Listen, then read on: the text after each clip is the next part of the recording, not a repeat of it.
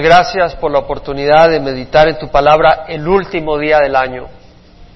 Gracias que nos has dado la oportunidad de estar acá juntos y terminar este año, si nos das vida todavía a estas horas, pero terminarlo de una manera buena.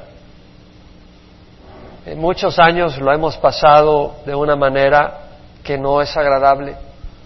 Tal vez nos hemos emborrachado o no hemos tenido paz contigo, pero hoy estamos cerrando el año en armonía contigo. Y te damos gracias. Y te ruego, Señor, de que ahora tu palabra sea proclamada y es tu palabra y podamos oírla y entenderla y que produzca fruto, Señor. Que sea de bendición. Te lo ruego en nombre de Jesús. Amén. Se puede sentar. Vamos a agarrar Mateo capítulo 24. Como le mencioné, es mi deseo traer un elemento profético al mensaje de hoy. Y quisiera que consideráramos los días en que vivimos. En Mateo capítulo 24, el Señor nos comparte a través de Mateo, que nos narra, pero el Señor nos comparte, sobre los últimos días. Y en Mateo 24 dice que cuando Jesús salió del templo, esto fue el martes de la semana en que Jesús fue crucificado, Él fue crucificado el jueves. Eh, y el martes eh, Él ah, salió del templo y se iba después de haber compartido allí en Jerusalén y se le acercaron sus discípulos para mostrarle los edificios del templo. Cuando Él les dijo, ¿veis todo esto? En verdad os digo, no quedará aquí piedra sobre piedra que no sea derribada. Los discípulos se admiraron de la maravilla del templo de Jerusalén y de los edificios. Y el Señor le dijo, no va a quedar piedra sobre piedra. Eso ocurrió en el año 70 después de Cristo. Roma destruyó Jerusalén, destruyó el templo. Fue incendiado, fue destruido. Estando él sentado en el monte de los olivos, esto ocurrió en Jerusalén y fueron para el monte de los olivos, y en el monte de los olivos se le acercaron los discípulos en privado diciendo, dinos cuándo sucederá esto. Otro, otro de los evangelios dice que fueron Pedro y Andrés, Juan y Jacobo quienes le dijeron, ¿cuándo sucederá esto? ¿Cuáles son las señales de tu venida? Y de la consumación de este siglo. Tres preguntas. Respondiendo a Jesús les dijo, mirad que nadie os engañe, porque muchos vendrán en mi nombre diciendo yo soy el Cristo y engañarán a muchos. Lucas dice que también dijo, muchos vendrán diciendo yo soy el Cristo y que el tiempo ya está cerca, pero todavía no lo es. Es decir, el Señor habló de que iban a haber personas que iban a decir que son el enviado de Dios a lo largo de la historia y sobre todo en los últimos días. Y habréis de oír de guerras y rumores de guerra. Cuidado, no os alarméis, porque es necesario que todo esto suceda, pero todavía no es el fin. Cuando dice no os alarméis es que está diciendo no es el fin cuando oigas que vienen guerras y rumores de guerra. Cuando debes de alarmarte es cuando sea en la tribulación, porque ahí va a haber una persecución contra los judíos y contra los cristianos increíble. Pero ahí dice, si oís de guerras y rumores de guerras, todavía no es el fin. Son los principios de los dolores de parto, dice el Señor. Se levantará nación contra nación y reino contra reino, y en diferentes lugares habrá hambres y terremotos. Todo esto es el comienzo de dolores de parto. Los dolores de parto aumentan en frecuencia y en intensidad. Está diciendo de que iba a haber un progreso. Guerras, rumores de guerras. Esto ha ocurrido en el siglo XX, ocurrieron unas guerras tremendas. La Primera Guerra Mundial, la Segunda Guerra Mundial fueron guerras tremendas eh, de, origen global. Pero ahora estamos entrando a una era eh, muy crítica, ya vamos a compartir sobre eso.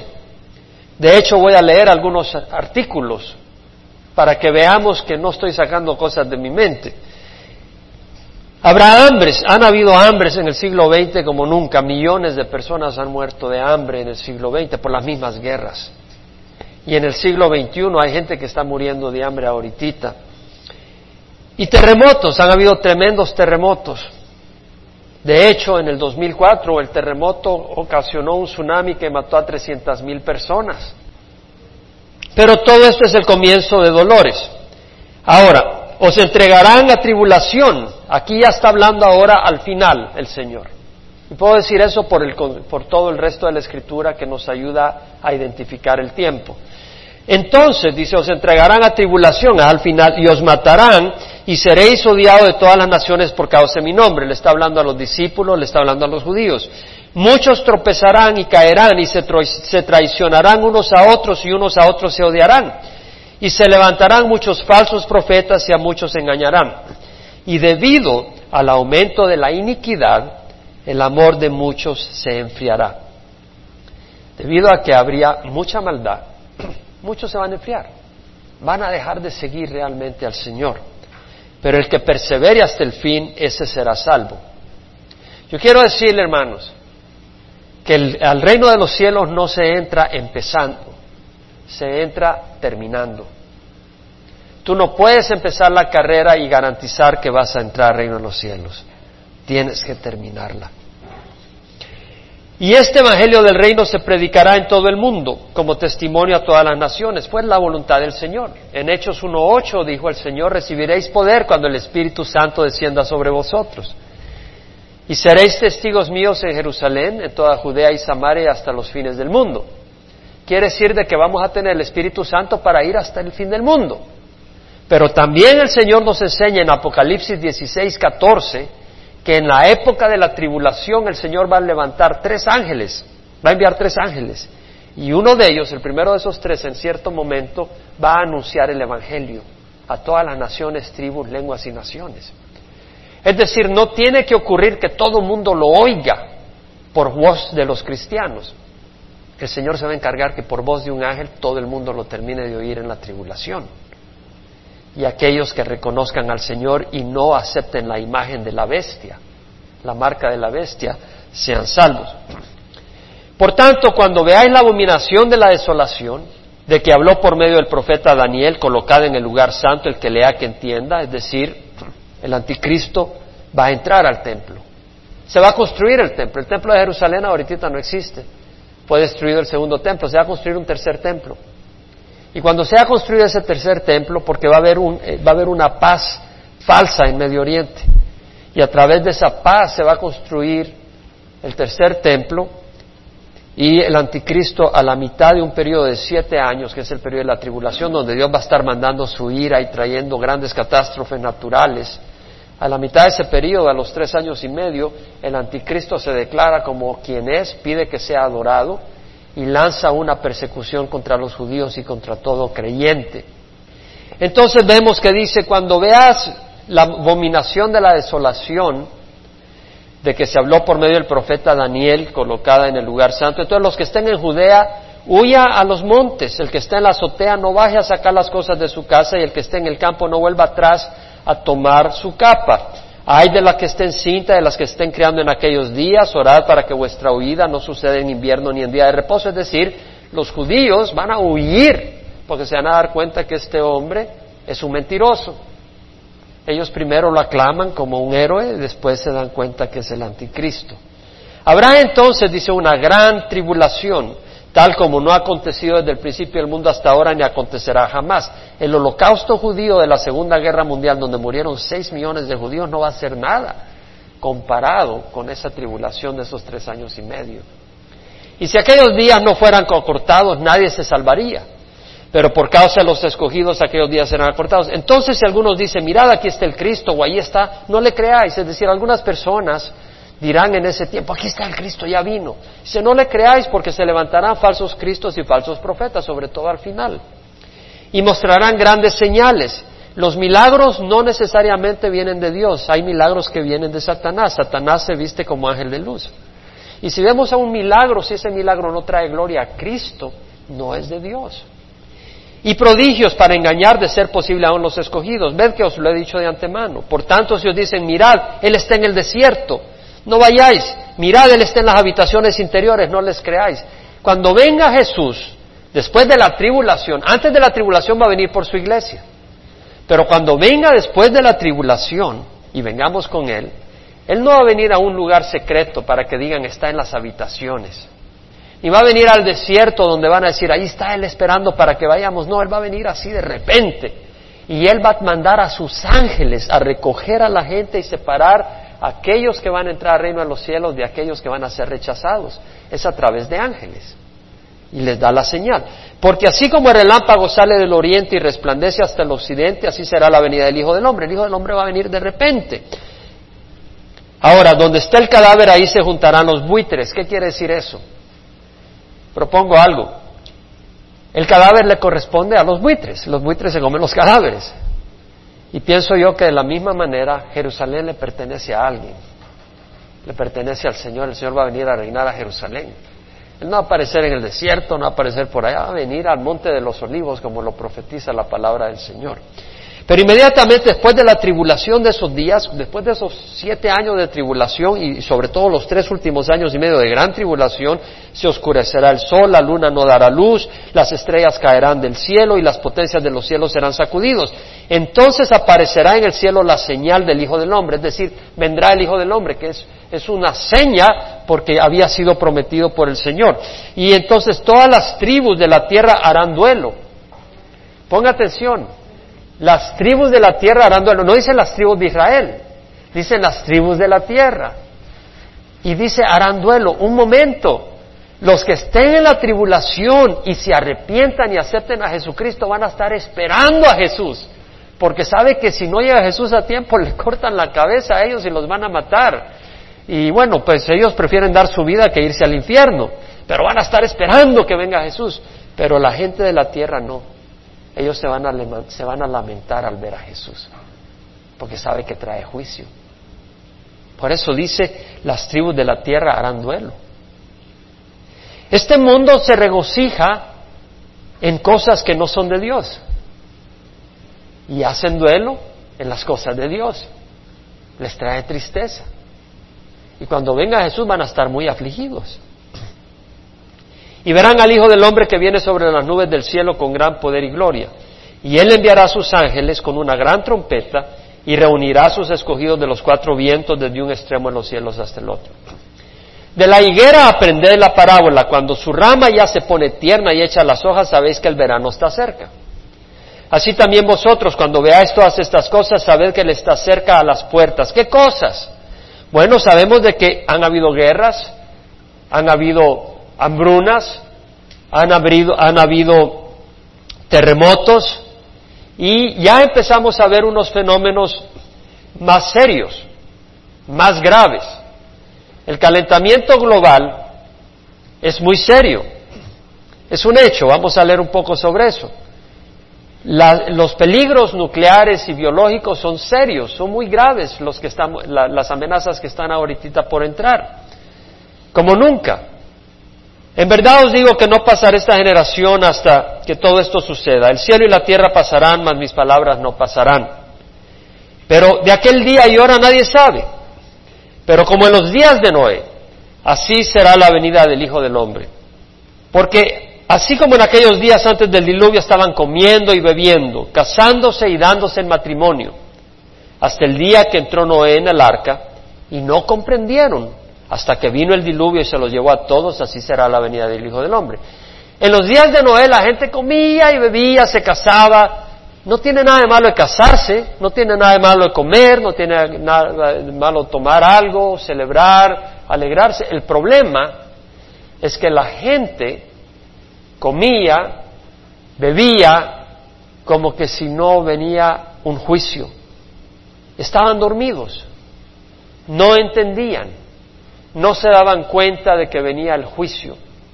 No eso lo había profetizado. Viene una destrucción, pero no entendían, no creían, no se daban cuenta. Y cuando vino el diluvio era demasiado tarde, como dicen en inglés, too late, demasiado tarde. Y ya cuando vino era demasiado tarde, no había chance. Cuando el Señor venga por su iglesia la va a arrebatar y en ese momento es muy tarde. Va a ocurrir en un abrir y cerrar de la pupila del ojo, no de, un pestañeo, sino de la pupila del ojo, que dicen que es una décima de segundo. No va a haber tiempo para que nadie se arrepienta en ese momento.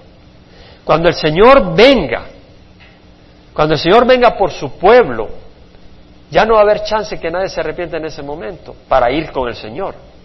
Los que se queden, si se arrepienten, pues van a arriesgar su vida porque va a haber una persecución contra ellos y les va a tocar estar acá siete años terribles si es que logran sobrevivirlos. Van a salvar su vida a costa de morir físicamente.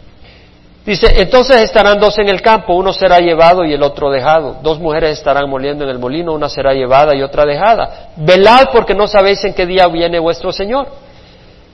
Comprended esto, si el dueño de la casa sabría a qué hora iba a venir el ladrón, hubiera estado alerta y no hubiera permitido que entrara en su casa.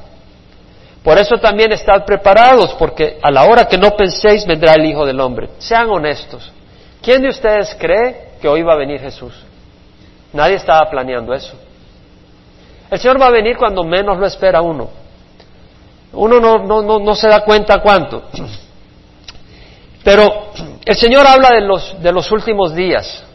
Y podemos hablar mucho de las profecías que se han cumplido, de lo que está ocurriendo en Israel, de lo que está ocurriendo en, en Europa, la comunidad europea, de la tecnología que existe ya para que la sociedad sea sin efectivo, sin cash. Todo lo que está ocurriendo, podemos hablar de eso. Pero quisiera que vayamos a Romanos 13, Romanos 13, versículo 11.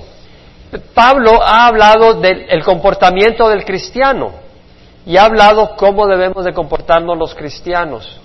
Y luego dice, conociendo el tiempo, hay que conocer el tiempo. Debemos de conocer el tiempo, que ya es hora de despertaros del sueño. Dice, hay que despertar del sueño. Pablo le está hablando a los romanos y le dice, hay que despertar del sueño. Es decir, hay personas que no se están dando cuenta están como dormidos. Ahora la salvación está más cerca de nosotros que cuando creímos. Pablo está diciendo, el Señor ya viene.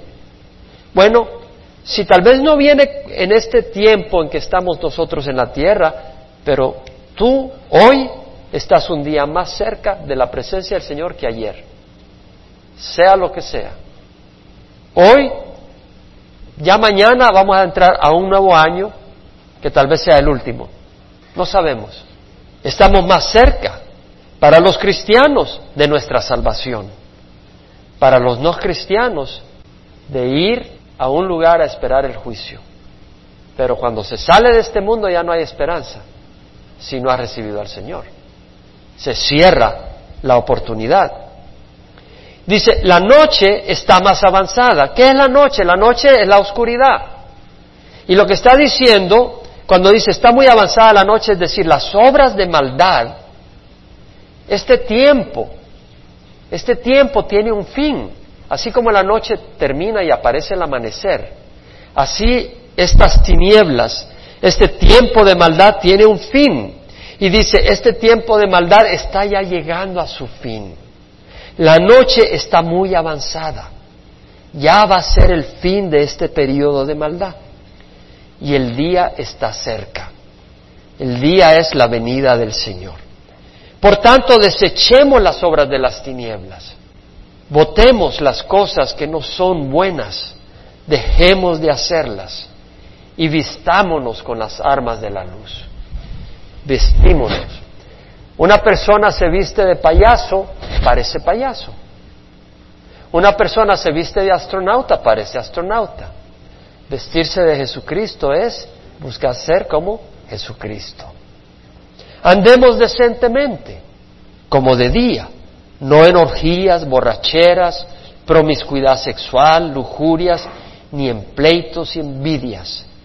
Antes bien, vestíos del Señor Jesucristo y no penséis en proveer para las lujurias de la carne.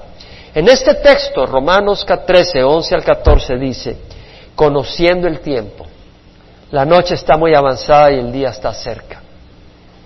Estamos en días difíciles y proféticos.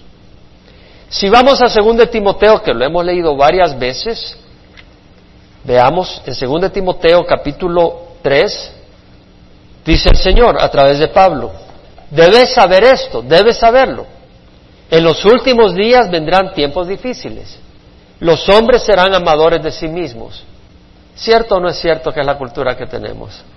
Realmente la gente busca más a sí mismo. Ese es el espíritu que hay. Prevalece. Avaros, jactanciosos, es decir, arrogantes, soberbios, blasfemos, desobedientes a los padres. Hay un espíritu de desobediencia como nunca antes. No es natural, es sobrenatural.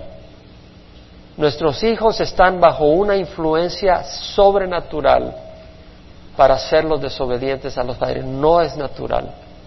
Hay una actitud, hay un esfuerzo contra ellos para que se rebelen a todo lo establecido como nunca antes. Ingratos, hay una ingratitud tremenda en la sociedad. Irreverentes, no hay respeto a las cosas de Dios sin amor, implacables, calumniadores, desenfrenados, salvajes, aborrecedores de lo bueno, traidores, impetuosos, envanecidos, amadores de los placeres en vez de amadores de Dios. Bueno, cuando me pongo a analizar, no solo por el carácter de las personas, sino por los días, despertemos.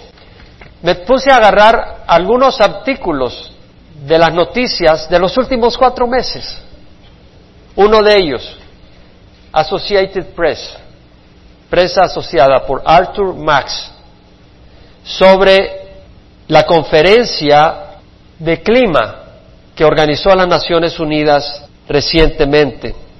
Y la presidenta de la conferencia, Connie Hedegaard, de Dinamarca, fue que precedía la conferencia. Y el presidente Al Gore dijo que la nueva información sugiere que hay un 75% de probabilidad de que toda la capa polar ártica, todo el hielo polar ártico, desaparezca en el verano en los próximos cuatro a siete años. O sea que el polo norte en el verano va a estar derretido en los próximos cuatro a siete años, con todo el impacto en el medio ambiente, al derretirse el hielo suben los mares y tiene un impacto en el nivel del mar. Además del impacto ecológico, los animales, el oso polar, esto y el otro tiene su desaparición. El príncipe Charles llevó su campaña del cambio climático al Papa Benedicto el 17 de octubre del 2009. Esta es la primera vez que se reúne el príncipe Charles con el Papa Benedicto XVI. Él se reunió con el Papa poco después de una conferencia que dio sobre el medio ambiente al Parlamento italiano, donde dijo que si la comunidad internacional no se une para prevenir el cambio global del clima, vendrá una época negra sobre el mundo, lanzándonos hacia una catástrofe. Fue hasta buscar que el Papa pusiera atención para tratar de tener una influencia en otras naciones. Él dijo que el cambio climático es más urgente que la crisis económica actual. Mientras el mundo lucha con las consecuencias de la crisis económica en que nos encontramos, hay una crisis peor que es la del clima. Temo que las dificultades que nosotros encaramos hoy en día no son nada comparadas con el terror que produzca cuando el calentamiento global se desenvuelva, es decir, cuando produzca el impacto total en el medio ambiente. Porque el calentamiento global no solo es que nos produce un poquito más de calor, pero tiene un impacto en la naturaleza, causando unas tormentas, causando unas tsunamis, causando todo tipo de cosas. Si nos vamos a Irán, el The Times of London, en la edición del 14 de diciembre, dijo que habían visto notas de oficiales iraníes que databan del año 2007 que indicaban que Irán estaba interesado en desarrollar la habilidad de construir una arma nuclear. Tenían notas ahí de los oficiales iraníes. Y este hombre, Mahmoud Ahmadinejad, quiere destruir Israel. Israel no va a dejar destruirse así nomás. En la Fars News Agency, Ahmadinejad es citado diciendo, el régimen sionista, es decir, Israel, quiere establecer su base sobre las ruinas de la civilización de esta región y el grito uniforme de la nación iraní es muerte a Israel. Ese es el presidente de Irán. Quiere destruir a Israel. Es claro que él quiere destruir a Israel. Estados Unidos ha buscado un compromiso con lo del combustible eh, nuclear, diciendo que eh, Irán mande su, uranio a, a Israel para que ahí lo procesen y luego le manden el uranio procesado, que se lo manden no a Israel, a Rusia. Pero Rusia no es confiable en lo absoluto. Rusia no es un país confiable, no es un amigo confiable siempre ha actuado en contra de los intereses de Estados Unidos, aún después de que se le dio la ayuda cuando se cayó la, cortina de hierro. El 18 de septiembre del 2009, en un rally en Teherán, Mahmoud Ahmadinejad dijo que el holocausto no era cierto, que era una mentira. Dijo que era una mentira que consiste en declaraciones no confiables, que es un mito. ¿Cómo va a creer que el holocausto fue un mito? Murieron seis millones de judíos. Que la ocupación de Palestina no tiene nada que ver con el holocausto. Claro, después de morir seis millones de judíos, el mundo se sintió culpable y buscaron darle un lugar a Israel. Este régimen, sus días están numerados, dijo Ahmadinejad, y está listo para colapsar. Este régimen está muriendo en un sitio del Homeland Security. ¿Sabe lo que es Homeland Security? Es el, departamento de Estados Unidos que busca la protección del país contra ataques o cualquier cosa, eh, terroristas. En ese sitio, me fui al sitio de ellos, y dice, de acuerdo al gobierno de Estados Unidos, un ataque terrorista biológico o químico va a ocurrir dentro de los próximos cuatro años con gran probabilidad. ¿Está usted preparado? Dice. Entonces ponían una, película ahí que usted podía bajar para enseñarle cómo tener un mayor chance de sobrevivir un ataque de terroristas o una pandemia global. China es una nación que está creciendo en poder militar. El septiembre 22 del 2009 hay un artículo donde dice que la capacidad o la capacidad militar de China ha dado un salto increíble y sus armas compiten con las armas de los países occidentales.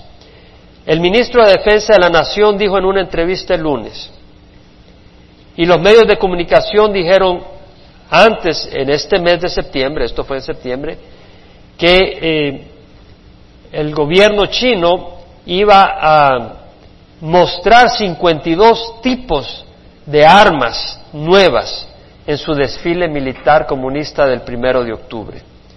Las nuevas herramientas incluyen misiles de corto y largo alcance. Estos misiles han sido diseñados por los mismos chinos y manufacturados ahí y nunca han sido reportados antes. China ahorita está adelantándose a Europa en su, en su desarrollo tecnológico hacia el espacio, en las naves espaciales. China estaba muy atrasada, ahora está enviando satélites y tecnología espacial. Tenemos a un gobierno chino. De hecho, estaba leyendo en la noticia recientemente de que eh, se quejaron porque mataron, ajusticiaron a un inglés. No sé si leyeron las noticias. Le dieron muerte a un inglés porque había estado acusado de eh, involucrarse en drogas allá en China. Entonces lo mataron. Le dieron la pena de muerte. En el pasado China eh, accedía a la presión internacional, pero ahora no, porque cada vez más tiene mayor poder. En el año 2020 se considera que va a ser una de las cinco potencias más poderosas económicas del mundo, China. Esa gente no tiene escrúpulos. La iglesia está oprimida en China. Vemos la situación de Rusia, vemos la situación de Irán, vemos Europa consolidándose y vemos a Estados Unidos decayendo. ¿Qué de la lucha contra los símbolos cristianos en Estados Unidos? La promiscuidad sexual en las escuelas, el homosexualismo avanzando y teniendo derechos de adoptar niños. Ya casaron la primera pareja homosexual en Argentina, creo que fue esta semana. Madres lesbianas, la clonación, los experimentos en el campo de la genética, el egoísmo, el carácter violento que cada vez más experimenta la sociedad, las catástrofes naturales. No nos olvidemos que hace poco fue Katrina y destruyó Nueva Orleans. No nos olvidemos del tsunami hace cinco años. No nos olvidemos del 11 de septiembre, de las tres mil vidas que, dieron, que murieron por un error Así como a esta persona que lograron parar porque no le falló, porque le falló el, plan de hacer destruir este, este, avión. ¿Qué tal si en vez de haber traído algo así hubiera traído una arma biológica y, lo suelta en, en, una ciudad como Los Ángeles o Nueva York? Serían millones de personas que murieran y la economía viene al final. Bueno, realmente hermanos, yo lo vengo diciendo, y este es un recordatorio. El mundo no está mejor. La única esperanza que tienen sus hijos es Jesucristo. Ellos no van a heredar un mundo mejor. No van a heredar un mundo mejor. Este mundo tiene serios, serios, serios problemas. En mis días, estoy hablando de los años 70, el miedo era la confrontación nuclear entre Rusia y Estados Unidos. Yo prefiero una arma atómica en las manos de los rusos que de Irán. Los iraníes son extremistas y que están dispuestos a un holocausto. Ellos están dispuestos a destruirse ellos mismos. Ellos son suicidas. Porque ellos tienen una motivación religiosa. Los rusos eran ateos. La única vida que pensaban era acá, entonces no la, no la querían perder porque era la única vida que tenían. Querían disfrutarla de alguna manera. Sin embargo, eh, los eh, extremistas musulmanes, ellos creen que al morir y detonarse y destruir su vida, y si te matan a ti, van a ir al cielo. A ellos no les importa perder su vida y traer grandes catástrofes. La economía de Estados Unidos está muy mal, pero con cualquier ataque biológico nuclear, olvídate, este país se vuelve historia. No pongas tu fe en estas cosas, pon tu fe en el Señor. Romanos 13, vamos a ir a Romanos 13. Conoced el tiempo, dice Pablo. Es hora de despertaros del sueño. La salvación está más cerca de nosotros que cuando creímos. ¿Qué quiere decir despertar?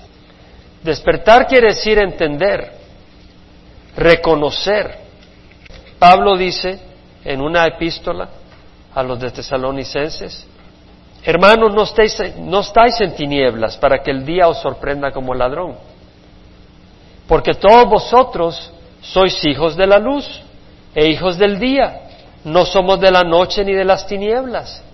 Por tanto, no durmamos como los demás. La mayoría estaba durmiendo en los días de Noé. Fueron llevados por el agua.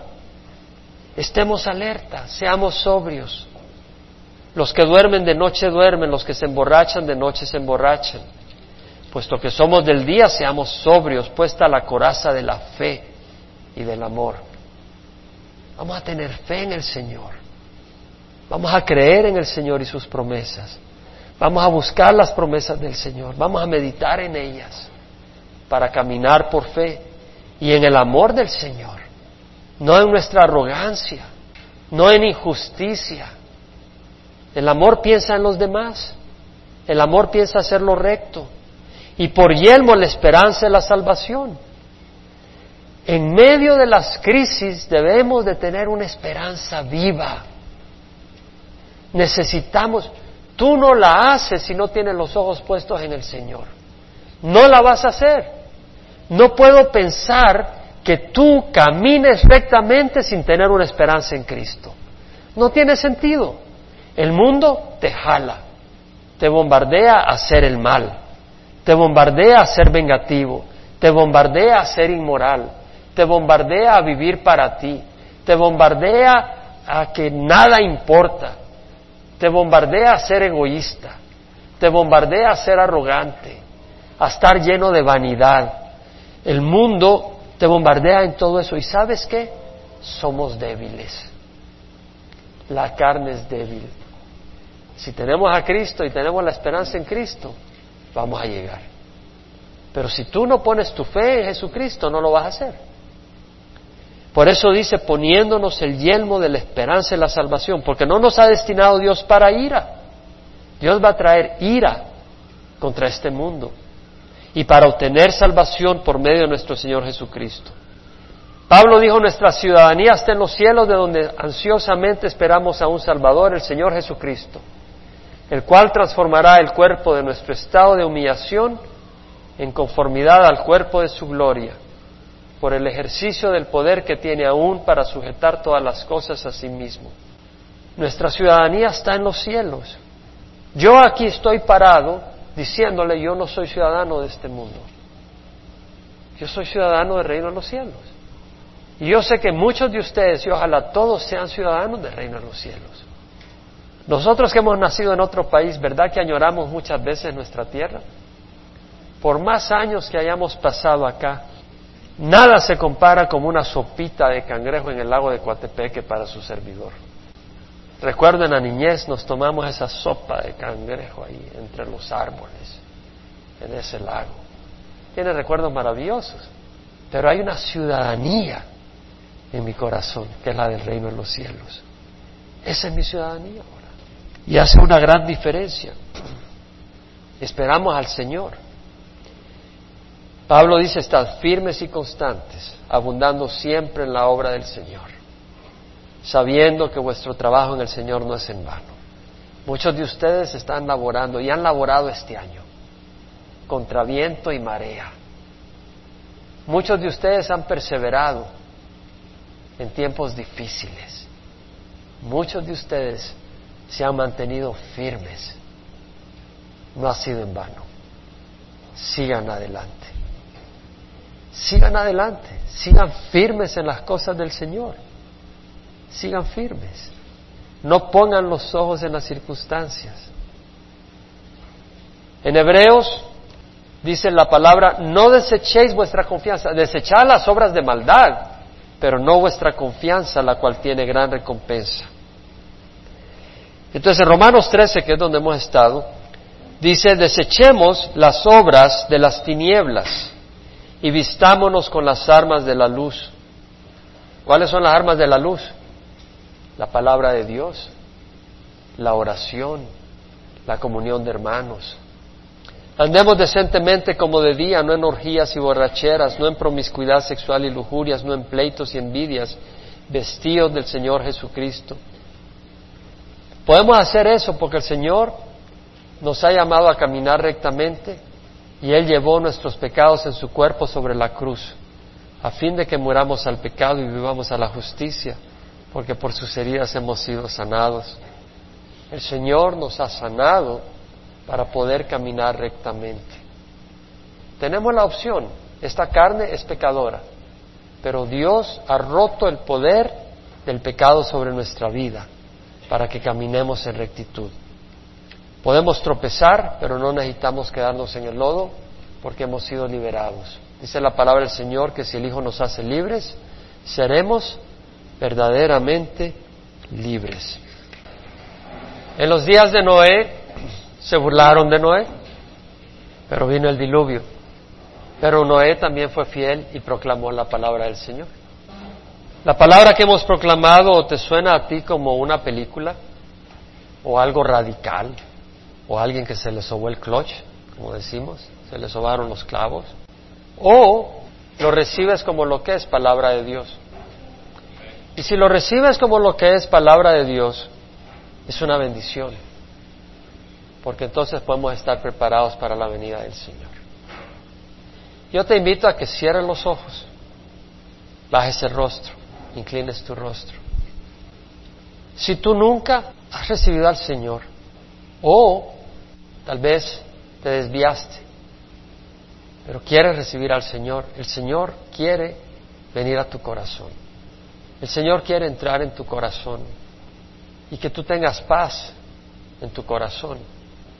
Y saber que el día que tú salgas de este mundo, tú no vas a ver el juicio de Dios y la ira de Dios, pero vas a ver a un Dios que te recibe con amor, porque tú has recibido a su Hijo en tu corazón. En este mundo hay rebeldía y desobediencia.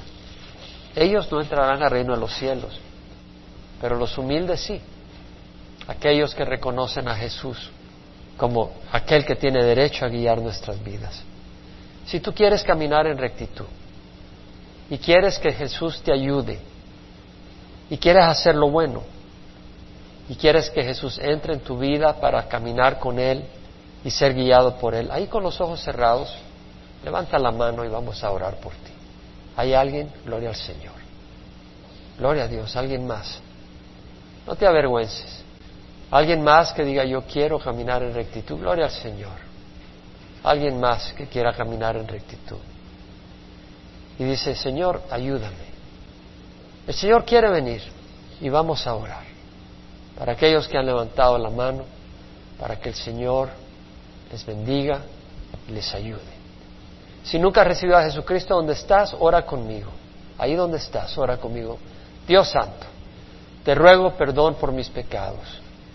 Hoy recibo a Jesús en mi corazón como mi Señor y mi Dios. Dame tu Santo Espíritu para hacer el bien y rechazar el mal. Y ayúdame a caminar en una manera buena y sana, agradable a ti, Señor. Gracias, Señor. Amén. Tú que has recibido a Jesús, quiero que sepas que Jesús entra en tu corazón y aquellos que ya conocían al Señor, eh, vamos a orar por ellos. Padre, te rogamos, no solo por los que conociéndote a ti pidieron tu ayuda para caminar rectamente, pero lo pido por todos nosotros, que nos ayudes a caminar rectamente. Necesitamos tu Santo Espíritu y sabemos que tú vienes pronto y estamos deseosos de que tú vengas, pero mientras vienes que nos fortalezcas para caminar rectamente y hacer el bien. En nombre de Jesús. Amén.